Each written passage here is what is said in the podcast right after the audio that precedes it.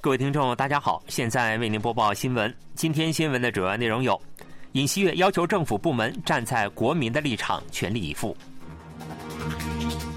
宇宙航空厅设置法案获得国会审议通过；去年十一月，韩国经常收支连续七个月实现顺差。以下请听详细内容。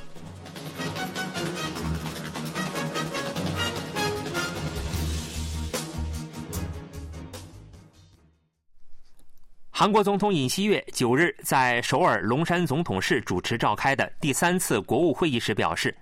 为了能够感受到政策带来的变化，应该站在国民的立场上考虑传达方式。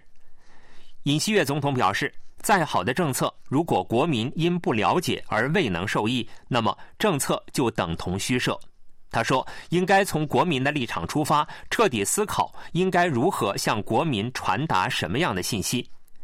尹锡悦再次呼吁，将今年打造成民生恢复之年。他说：“现在应该进一步提高前进的速度，将新年打造成大韩民国再次飞跃的转折点。为了给国民的生活带来真正的变化，尹锡悦要求政府部门倾注所有力量。另外，尹锡悦还就十九日开始在江原道召开的冬季青年奥运会表示。”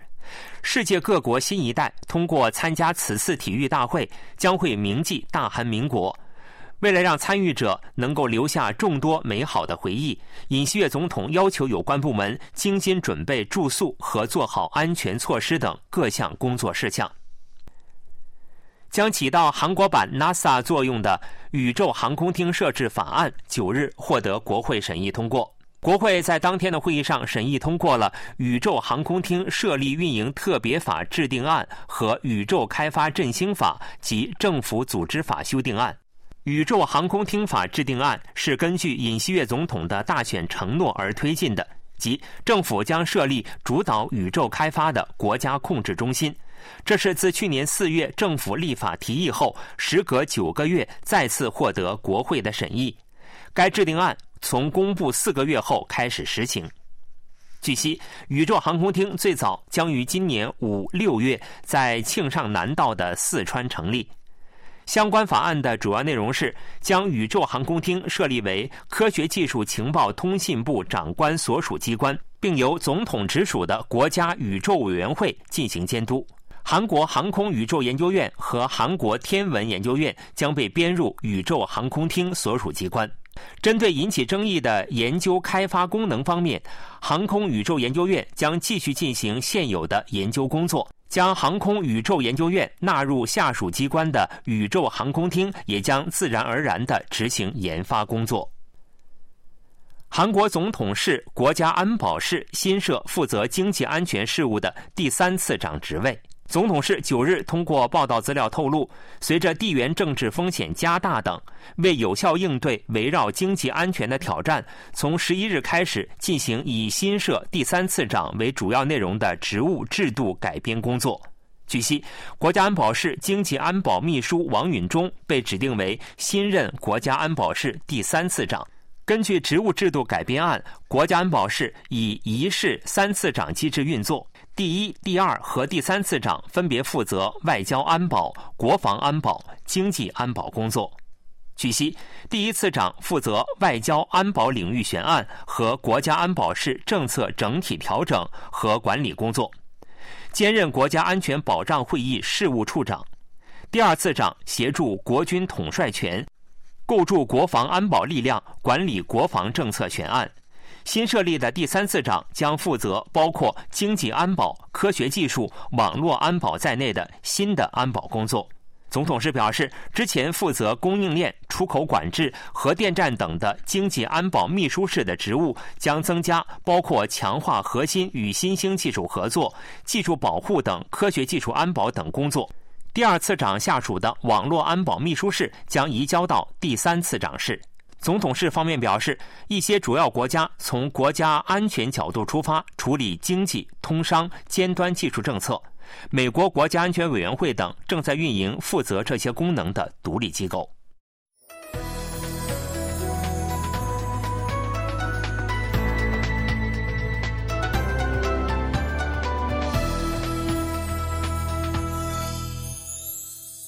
KBS World Radio，这里是韩国国际广播电台新闻节目，欢迎继续收听。去年十一月，韩国经常收支连续七个月实现顺差。韩国央行、韩国银行九日发表二零二三年十一月国际收支报告显示，去年十一月韩国经常收支实现四十点六亿美元顺差，这是继去年五月开始连续七个月实现顺差。但顺差幅度环比减少了二十七亿美元。据统计，去年一月至十一月，韩国经常收支实现二百七十四点三亿美元顺差，比前年同一时期的二百七十一点五亿美元有所增加。在十一月的经常收支项目中，反映出口和进口业绩的商品收支，自去年四月之后，连续八个月呈现顺差。十一月的顺差幅度同比有所扩大。同月的对外出口额为五百六十四点五亿美元，同比增长百分之七。前年九月至去年九月，连续十三个月出现减少势头的出口额，进入去年十月以后出现反弹，到十一月连续出现增长趋势。韩国银行的一位有关人士对此表示，这是出于半导体景气复苏和对华出口低迷得到缓解等影响。从产品种类来看，以汽车和半导体为中心；从地区来看，以美国、东南亚、日本为中心，促使对外出口转为增长。去年十一月的进口额为四百九十四点五亿美元，同比减少百分之八。据分析，这是出于在原材料持续减少的情况下，资材和消费品的减少幅度扩大的影响。在服务收支方面，由于访问韩国的东南亚和中国游客的减少，受旅游收支减少的影响，逆差幅度比一个月前扩大，从而出现了二十一点三亿美元的逆差。按照去年的物价上涨率，今年国民年金和基础年金金额等将上调百分之三点六。保健福祉部日前表示，在二零二四年度第一次国民年金审议委员会会议上决定上调今年国民年金金额和调整标准收入月额的上下限额。据悉，根据相关法律规定，国民年金通过每年根据物价上涨率的年金额调整及复审率决定，以此保障年金额的实际价值。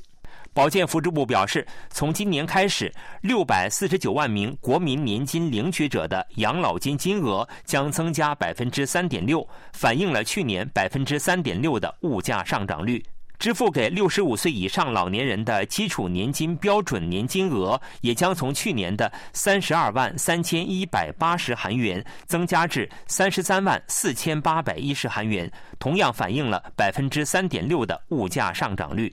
保健福祉部还表示，经过相关告示的修改，复审率及年金额的上调将从本月支付的年金开始；标准收入月额的上下限额的调整将从今年七月开始适用。韩国三星电子九日公布的初步调查结果显示，去年营业利润为六点五四万亿韩元，同比减少了百分之八十四点九二。营业额为二百五十八点一六万亿韩元，同比减少了百分之十四点五八。三星电子去年第四季度的营业利润为二点八万亿韩元，比去年同期减少了百分之三十五点零三，营业额为六十七万亿韩元。另据报道，LG 电子连续三年刷新了最高营业额纪录。LG 电子八日公布的初步统计资料显示，去年营业利润为三万五千四百八十五亿韩元，同比减少了百分之零点一。去年累计营业额为八十四万两千八百零四亿韩元，连续三年创下最高营业额纪录。在过去的三年里，LG 电子营业额的年均增长率达到了百分之十三以上。LG 电子方面表示，在维持主力事业保持稳固的情况下，企业间交易事业的增长更为明显。以产业为中心的事业结构，通过内容和服务等实现多元化的事业模式的革新，也为确保企业的收益做出了贡献。LG 电子方面表示，在生活家电行业，期待今年的营业额达到三十万亿韩元。为应对需求两极化，LG 电子在巩固高端家电的同时，扩大主要产品中间价位家电阵容的市场攻略起到了主要作用。另外，LG 电子在进入电装事业十年来之际，年营业额超过了十万亿韩元。LG 电子一位有关人士表示，将以家电和 IT 领域积累的差别化技术为基础，加速提高包括电动汽车零部件在内的所有事业的效率和协同效应。新闻播送完了，是由于海峰为您播报的，感谢各位收听。